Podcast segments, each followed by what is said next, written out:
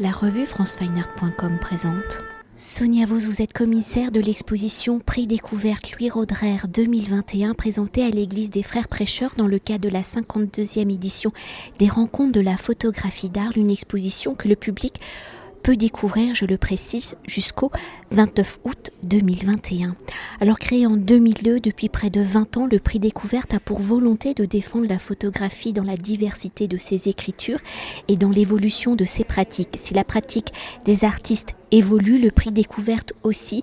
Et pour faire un petit historique, jusqu'en 2016, ce sont des, donc, des nominateurs invités par les rencontres d'Arles qui désignent chacun deux photographes participant au prix découverte ou sous la forme d'une exposition personnelle. Le lauréat désigné par les professionnels reçoit un prix de 25 000 euros. En 2017, le prix découverte devient le nouveau prix découverte où la volonté des rencontres d'Arles est d'y associer les galeries. La sélection se fait donc par un appel à candidature où les galeries proposent un artiste qu'elles défendent dont le travail a été récemment découvert au mérite de l'être et comme précédemment, les professionnels désignent le lauréat ou le nouveau prix découverte récompense l'artiste et sa galerie à travers une acquisition d'un montant de 20 000 euros où les œuvres acquises intègre la collection des rencontres d'Arles. Alors en 2021, le prix découverte évolue une nouvelle fois. Il devient le prix découverte Louis Roderer.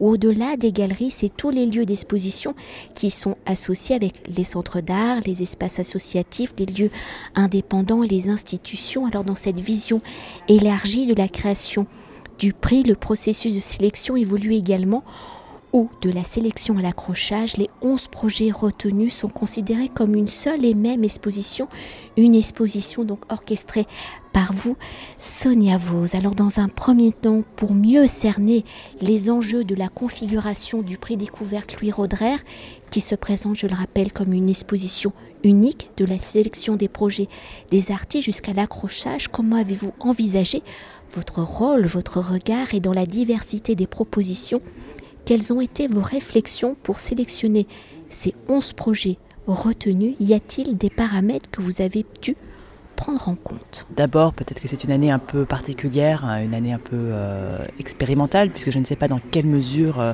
l'ensemble des lieux d'art à une échelle internationale ont, voilà, ont su à euh, ont pris connaissance à temps des nouvelles conditions, des nouveaux critères de candidature. Enfin, néanmoins, on a reçu beaucoup, en effet, de, candidatures venues des acteurs hors marché. Et euh, moi, j'ai vraiment été dans une position euh, qui, est, assez inhabituelle pour moi, puisque généralement un commissaire euh, voilà, part d'une rencontre avec un artiste ou alors d'une idée qu'il nourrit ensuite de, propositions artistiques. Et là, évidemment, il s'agissait d'être en position de recevoir, de découvrir des, propositions artistiques. Moi-même, je ne connaissais pas la plupart des candidats c'est le principe, hein, ils sont émergents. Certains évidemment euh, ont exposé plus que d'autres, donc ont acquis déjà une certaine visibilité. Beaucoup euh, euh, voilà, se lancent pour la première fois. Et, donc j'ai été portée tout d'abord par un regard très subjectif. Hein. Je pense que c'est cette, idée de Christophe Wissner de désigner un commissaire chaque année à partir de maintenant pour prendre en charge cette exposition, c'est une façon d'assumer aussi la subjectivité de toute sélection. Donc mon idée, ça n'a pas été de dresser euh, un état des lieux de la création, ça n'a pas été de, faire un choix représentatif, hein, euh, mais plutôt de choisir ce qui me semblait le plus intéressant, ce qui, me, ce qui résonnait en fait en moi. Évidemment que euh, dans des cas assez douloureux, on a des propositions de, de, très très grande qualité qui sont assez proches. On se dit, bon, peut-être que c'est mieux de, de penser aussi à un équilibre de la sélection et de privilégier des choses qui, qui se répondent euh, depuis des démarches euh, très différentes. Voilà, donc on a essayé quand même de, euh, d'avoir un, panel dynamique, intéressant, varié, sans pour autant être dans une volonté de, de de panacher, on va dire, les propositions pour euh, faire quelque chose de euh, représentatif. Pour continuer de décrypter la scène photographique émergente à travers donc ce prix découverte Louis Roderer, au regard des 11 projets retenus, on y retrouve, donc j'ai fait un petit calcul, hein, 5 hommes, 6 femmes, 9 nationalités, donc 11 projets qui représentent quand même la diversité des écritures photographiques. Alors au regard de ces 11 projets, de ces 11 écritures singulières, comment pouvez-vous définir cette scène photographique émergeant dans la pluralité des écritures, des origines des artistes Y a-t-il des préoccupations communes ou sont-elles plus liées à leur territoire, à leur culture? Une chose qui m'a frappée euh, à mesure que je construisais l'exposition avec les artistes, qui en effet viennent euh, de pays euh, très différents. On a, on a reçu, je précise, hein, assez peu de candidatures, par exemple venues du continent africain peut-être parce que le prix découverte est encore associé aux galeries et qu'il n'y en a euh, pas énormément.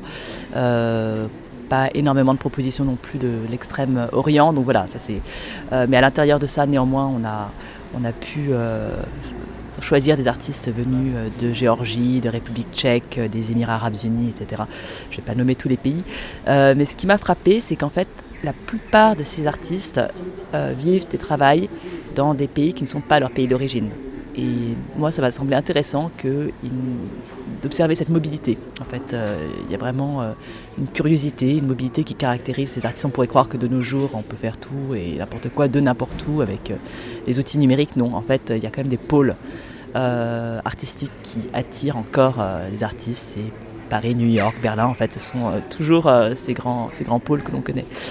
Au-delà de ça, oui, alors bien sûr qu'il y a des, choses qui émergent, que l'on. J'ai même pas envie de dire des tendances, parce que c'est trop fort, et puis ces artistes ne suivent pas des tendances, ils sont euh, vraiment tous très singuliers dans leurs expérimentations. mais pour reprendre l'idée des lucioles que, Christophe Wissner a, a utilisé pour, voilà, pour désigner cette euh, édition, euh, voilà, j'ai vu des petites lumières s'allumer chez les uns que j'ai vu se rallumer ailleurs, et donc c'est plutôt des, petites, euh, voilà, des petits éclats comme ça, brillants que j'ai que j'ai vu se rallumer de part et d'autre. Des, travaux. Alors, une de ces, de ces petites, un de ces petits éclats, ce serait la matérialité de la photographie. Et ce qui m'a semblé intéressant, c'est qu'on a vu euh, ces derniers temps peut-être une sorte de retour un peu nostalgique aux techniques anciennes. Voilà, là j'ai vraiment choisi des positions qui ne, sont pas dans cette littéralité-là euh, du retour aux techniques anciennes, mais qui vraiment travaillent euh, la réaction chimique comme, euh, comme, ferment, comme, base de leur création. Et donc là, je pense à Ilanit Ilouz, qui a fait un travail sur le désert de Judée, une sorte d'exploration du territoire, exploration très physique, hein, basée sur la marche, la récolte d'objets, le, le, glanage, etc., qui ensuite a ramené euh, certaines images du sol, donc de ce, sol asséché, de ce sol euh, qui, qui est celui de la mer morte, euh, voilà, qui, qui, recule au fil des ans et qui est donc gorgé, enfin, plombé par le sel, on va dire. Et, ces tirages-là, elle les a fossilisés chez elle à Paris, dans son atelier, en les plongeant dans des bains de sel. Euh, à plusieurs reprises, euh, dans des temps euh, plus ou moins prolongés. Et le résultat est absolument extraordinaire. Ce sont des tirages qui se sont presque transformés en sculptures, oui, qui se sont fossilisés et qui, voilà, où, on ne sait plus si le sel est ce que l'on voit dans, l'image ou ce, qui fait l'image physiquement. donc voilà, ça c'est un exemple de, voilà. Et, le désert de Judée, c'était aussi celui où l'on a autrefois prélevé le, fameux bitume de Judée, dont s'est servi pour, pour les premières expérimentations de Niepce. Donc il y a une sorte de, regard vers euh, les origines de la photographie, mais sans être dans une reproduction des méthodes. J'ai choisi aussi de, sélectionner une artiste qui est, euh, euh, qui, est non seulement photographe, mais aussi performatrice, sculptrice et bien d'autres choses encore, qui est Mariana Hahn et dont on montre des objets non photographiques, mais qui sont des grandes plaques de cuivre sur lesquelles elle fait réagir des cônes de sel et voilà, le processus de corrosion et de, euh, qui, s'ensuit et qui va durer comme ça pendant, tout le temps du festival, euh, pour moi était aussi euh, une référence à l'art de la trace et aux processus chimiques qui sont au fondement de la photographie. Ça, c'est pour la matérialité. Et après, il y a des thèmes, en effet, qui, travaille, hein, c'est sûr, le, thème de l'exil, alors peut-être qu'il fait, aussi écho à cette mobilité dont je parlais tout à l'heure, mais le thème de l'exil, du déplacement est, clairement présent. moi, j'ai choisi des positions qui ne l'affrontent pas de façon, dire, politique au sens comme ça de, commentaires engagés, mais plutôt sur le mode poétique peut-être, le mode autobiographique. Donc je pense à Massao Mascaro qui fait tout un travail euh, qui s'appelle Soupsolé sous le soleil, euh, réalisé au cours de plusieurs voyages dans le bassin méditerranéen sur les chemins d'Ulysse. Il retrace le chemin d'Ulysse et donc nourri de ce bagage mythologique, il va au-devant des, jeunes qui traversent cette région aujourd'hui. Une façon de parler de, de ces grandes questions que nous connaissons, que nous connaissons évidemment, mais sur un mode euh, presque atemporel, sur un mode euh, en tout cas élargi de, l'expérience. Et peut-être euh, pour poursuivre dans le défi de votre commissariat, donc pour créer une seule unique même exposition à travers les 11 projets retenus, comment avez-vous tissé le fil de l'exposition, de son récit, de 11 récits et écritures singulières? Comment avez-vous extrait un récit commun et comment la scénographie d'Amanda Antunes permet-elle justement ce récit commun? Alors pour ce qui est de la, de la construction euh, de l'exposition, c'est vrai qu'au fil des visites d'artistes, j'ai pu en faire quelques-unes malgré les conditions. Et pour le reste, bon, ça s'est fait euh, lors de discussions Zoom et puis évidemment en regardant les autres travaux des artistes. Euh, voilà, j'ai parfois euh, justement reconnu des choses qui pouvaient faire écho euh, à, d'autres œuvres exposées. Je pense néanmoins à Jonas Kam, qui est un, très jeune, le plus jeune de nos artistes dans l'exposition, un jeune Allemand, tout juste sorti de l'Université des Arts de Essen, qui travaille comme ça sur des formes très archaïques, on pourrait croire sorties de temps très reculés, sur de formes proto-humaines comme ça. Et il a aussi créé euh, donc tout ça ex nihilo à partir d'un espace virtuel, euh, euh, des objets, des, faux objets archéologiques. Et dans l'installation de Mariana Hahn, dont je parlais tout à l'heure, il y a aussi une diapositive trouvée qui est un peu au centre de l'installation, qui est un moulage de femmes trouvées à Pompéi. Euh, réalisé à Pompéi. Euh, donc voilà, au fil des visites d'atelier, j'ai pu euh, tomber sur des travaux qui n'étaient pas ceux présentés lors de la candidature. Je me suis dit, tiens, là, il y a vraiment quelque chose. Évidemment, entre Ilanit, Ilouz et Mariana Hahn, cette question du sel m'est apparue assez rapidement, mais elle ne m'était pas forcément apparue comme une évidence au moment de la sélection. Donc ça, c'est euh, pour euh, la sélection des œuvres et la façon dont, on les a fait, euh, je les ai fait répondre. le travail avec Amanda Antunes est essentiel dans la, cohérence de l'exposition. Donc Amanda Antunes est architecte et scénographe, elle travaille pour les rencontres depuis plusieurs années, aux côtés de, l'autre scénographe que vous connaissez, Olivier Echevarri. C'est la première scénographie qu'elle signe vraiment à part entière, donc elle connaît en fait les lieux euh, par cœur. Elle a une intuition euh, du volume, mais aussi des proportions de, tous les éléments de l'église.